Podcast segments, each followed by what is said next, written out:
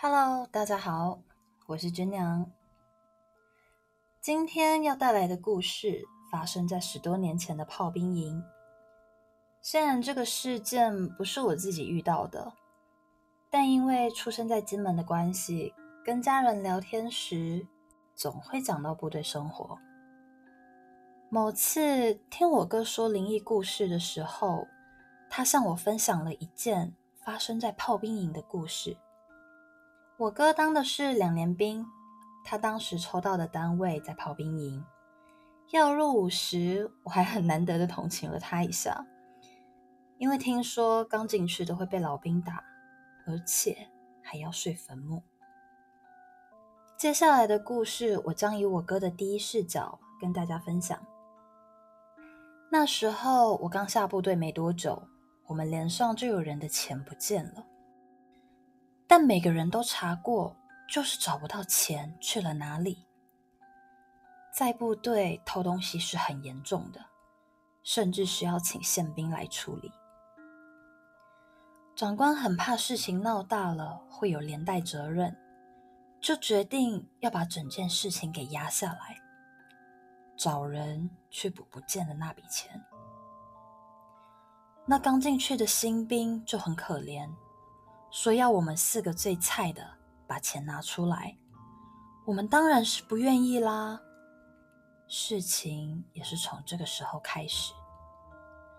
当时的部队有很多关于碟仙的传言，我和另外三个人，分别是跟我比较好的乖乖牌小杰，还有两个睡在对面寝室胖子阿南跟混混小林。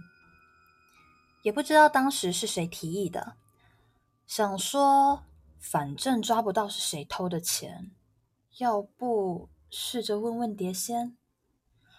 部队就是这样，一有人起哄，谁都不愿意先退缩。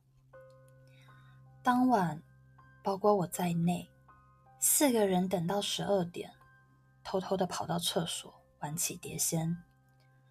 四个人而已，需要的空间不用很大。我们坐在地上围成一圈，还点了几根蜡烛，为了方便看清楚纸上的字。刚开始请的时候完全没有动静，等到大家都快睡着了，正当想提议回床睡觉时，突然我感受到碟子动了。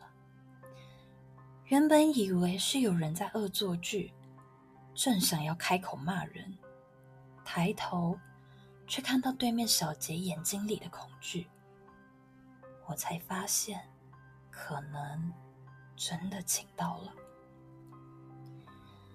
几个人的眼神对视后，我先试着问了些小问题，问了发现是位老人，大家心里都还在发毛。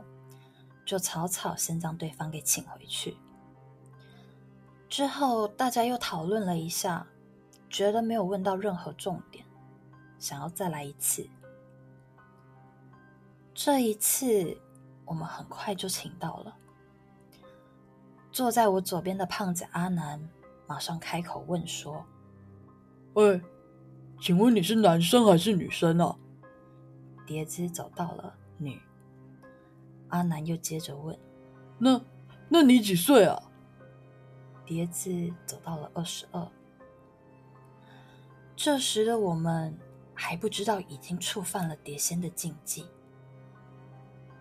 我抬头看到小杰的脸色很奇怪，才赶紧说：“哎，好了，先不要问一些有的没的，问正事。请问你知道不见的钱去哪里了吗？”碟子走到了连，这下子大家都看不懂了。我问：“是姓连的吗？”碟子走到：“不是。”小林疑惑的说：“不要告诉我是连长哎。”碟子走到了：“是。”大家你看我，我看你的，想说这下可怎么办？连长哎。就在这时，站哨的班长进来，骂了一声：“你们这群是都不想睡是不是啊？”我们吓到差一点把手给收回来，赶快把刚才玩碟仙的事情跟班长说。班长一开始也不相信。小林说：“碟仙啊，我们再问一次，请问我们连上的钱是不是连长拿走的？”碟子走到是，看到碟仙的答案后，班长就说：“收了吧，我会再查。”结果，当我们要把碟仙请回去的时候，发现请不回去。碟子一开始一直跑圈圈，还跑得越来越快，大家手都快按不住了，急坏了我们一票人。忽然，小林问他：“你是有话要说吗？”碟子走到了是，速度又慢了下来。我跟着说。你需要我们帮你的话，就走到数字一。碟子到了一，原来是需要找人帮忙啊。我们花了一些时间慢慢问。碟生说他的墓很久没有人祭拜整理，所以希望我们能帮忙一下。也有问到他的墓在哪个方位了。营区附近虽然墓地多，但找符合条件的。应该没有什么问题。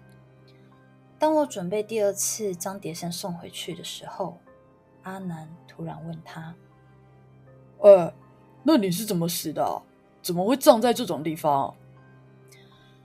没想到碟子又开始跑圈圈，速度比刚才快很多。大家还没反应过来，手当然也都没有跟上。在我的手离开碟子瞬间，蜡烛熄灭了，同时还有东西破碎的声音。没有了光源，周围顿时一片漆黑。但我们都知道，破裂声是碟子碎掉，出事了。这时，耳边传来了一声：“没礼貌的人都该死。”班长，赶快打开手电筒，确定大家没事。有了手电筒亮光之后，我们看到碎掉的碟子，还有阿南一脸呆滞坐在地上。一直沉默着的小杰，这时也开口说：“把碟子用游戏纸包起来，外面还要再包一层红布，然后带去附近的庙里烧掉。”但已经是深夜了。现在肯定没有办法处理，只能隔天倒休，早上再一起去找附近的庙。红布包裹交给小杰保管，我看他还拿平安符绑在红色包裹上，然后大家就抱着忐忑的心情各自回去休息了。新兵玩碟仙的事，要是传出去，肯定会被惩处。站哨的班长也有连带责任，所以不止我们，连班长都不敢说出去。结果天没亮就出事了。清晨四点，我听到外面一片吵杂声，想着这么吵，怎么睡觉啊？我不耐烦的起床出去看怎么了。走出寝室，发现。阿南、小林睡的寝室外面有一大群人围着，看着那群人，突然感觉到事情不对劲。小杰跟小林这时也站在人群中，我赶紧跑过去问小杰：“哎，发生什么事啊？”小杰说：“是下哨的卫兵发现，阿南似乎从银色楼顶跳下来，身体。”像被拧过一样扭曲在一起，你别看比较好。我听完后背脊一凉，问小杰该怎么办。小杰淡定的说：“我们出去之后再说。”后来小杰带我们到附近的庙里，把红色包裹烧掉。看着灰烬的瞬间，我松了一口气，也以为事情结束了。因为阿南的事情发生的太突然，又急着把碟子处理干净，我们三个人都完全忘了答应过碟仙的事，一直都没有去帮他击败真理墓地。直到过了一周后，一天晚上，小林突然失踪了，在部队人不见，那是要全岛搜索的，包括我在内，整个单位都出动去找人，找了整晚，最后找到小林时，他在树林里抱着一块墓碑不肯放手。那块墓碑的主人，正好是一名二十二岁的女子。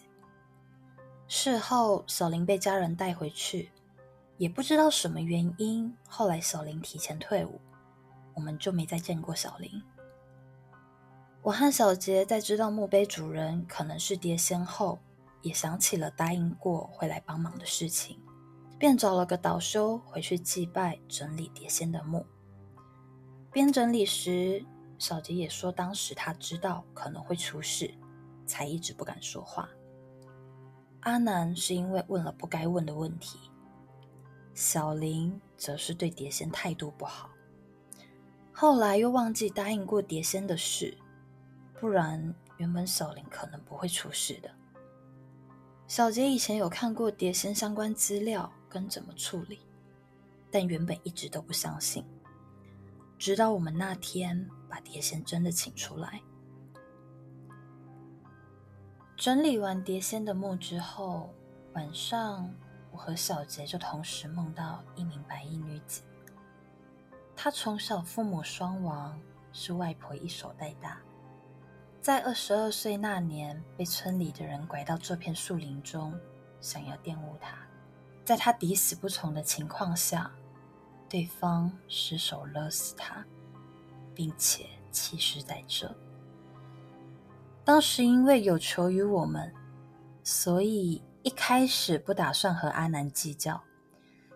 没想到阿南问了他最不愿提起的问题，在梦的最后，他浅浅一笑，说了句谢谢，就消失了。